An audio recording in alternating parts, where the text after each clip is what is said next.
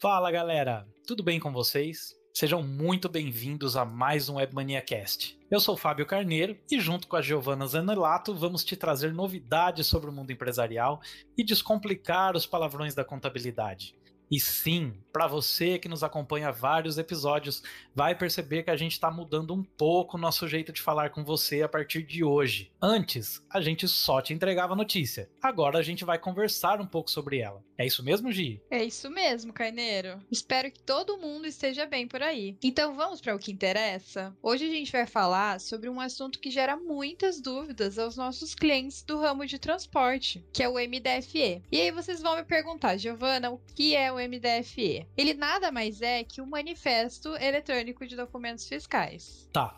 Então vamos lá, Gi. Explica melhor pra gente para qual finalidade é utilizado o MDFE. Bom, é, o manifesto eletrônico ele é um dos principais documentos fiscais do setor de transporte de cargas, né? É, e é através dele que é possível regulamentar a circulação de todas as mercadorias, assim como reunir as informações importantes sobre os registros dos serviços de transporte. É, então, ele vincula todos os documentos fiscais transportados na unidade de carga e a sua validade jurídica ela é garantida pela assinatura digital do emitente e pela autorização de uso é, que é liberada pelo ambiente autorizador. Tá, Gi, mas uh, a título de curiosidade também vale lembrar que o MDFE ele foi instituído em 2010, mas ele se tornou obrigatório em todo o território nacional só em 2014, né? Sim, é isso mesmo. E junto com ele nasceu uma série de benefícios, né?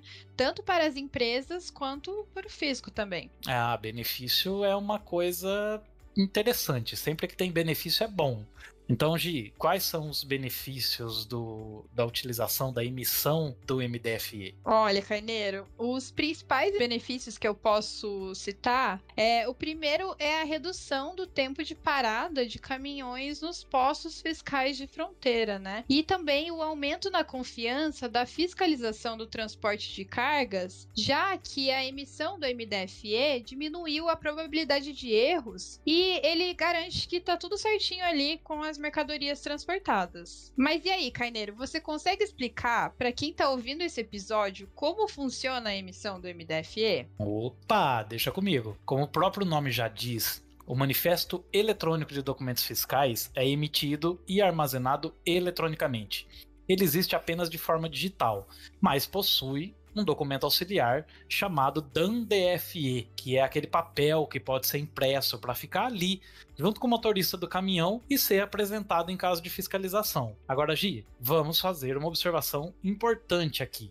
A impressão da documentação é obrigatória e vai acompanhar o transporte da carga até o seu destino final. Agora, a pergunta que não quer calar, Giovana, quem precisa emitir o MDFE? Bom, vamos lá, Carneiro. Como eu comentei antes, o manifesto é um documento necessário para as empresas que realizam transporte de cargas. Então, ele deve ser emitido pelas transportadoras emitentes do CTE, que é o conhecimento de transporte eletrônico, tanto no transporte de carga fracionada quanto no de lotação.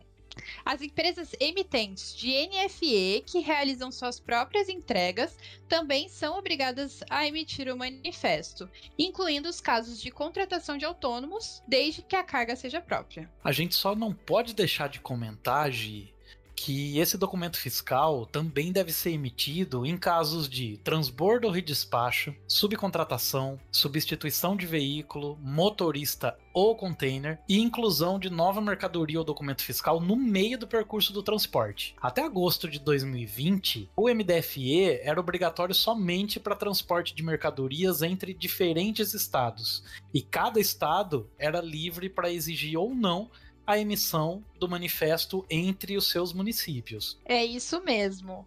Mas a partir de setembro de 2020, a emissão de MDFE intermunicipal passou a ser obrigatória em todos os estados brasileiros. Então, Carneiro, para finalizar, conta pra gente o que é necessário para emitir a MDFE. Gi, é, para emitir o MDFE, a empresa de transporte precisa ser credenciada para emitir o CTE ou a NFE na Secretaria de Fazenda do estado em que ela está estabelecida. Além disso, a transportadora precisa emitir o certificado digital para que seja possível assinar e validar o documento. Por fim, mas não menos importante, é necessário escolher um software emissor de MDFE. Lá vem o momento Jabá, disclaimer. É, a gente é suspeito para falar, né, Gi? Mas eu acho que você que está ouvindo esse podcast deveria emitir o seu MDFE aqui na Webmania. Vai por mim. O emissor da Webmania vai te poupar muito tempo e você não vai ter dor de cabeça. Isso mesmo. E para finalizar, a gente faz um alerta. Se o contribuinte não emitir o manifesto eletrônico, ele poderá receber multas por falta do documento fiscal. Muito bem. A gente espera que essa conversa possa ter ajudado você a entender um pouco mais sobre o MDFE. E se você ainda ficou com alguma dúvida, entra lá nas nossas redes sociais, no nosso canal no YouTube e acesse o nosso blog. Tem um monte de informação legal por lá para te ajudar. Você também pode ouvir muitos outros episódios do Webmania Cast nas suas plataformas de áudio preferidas. E lembre-se sempre, se é tributação, deixa que a Webmania calcula para você. Até a próxima conversa, pessoal. Até mais, pessoal.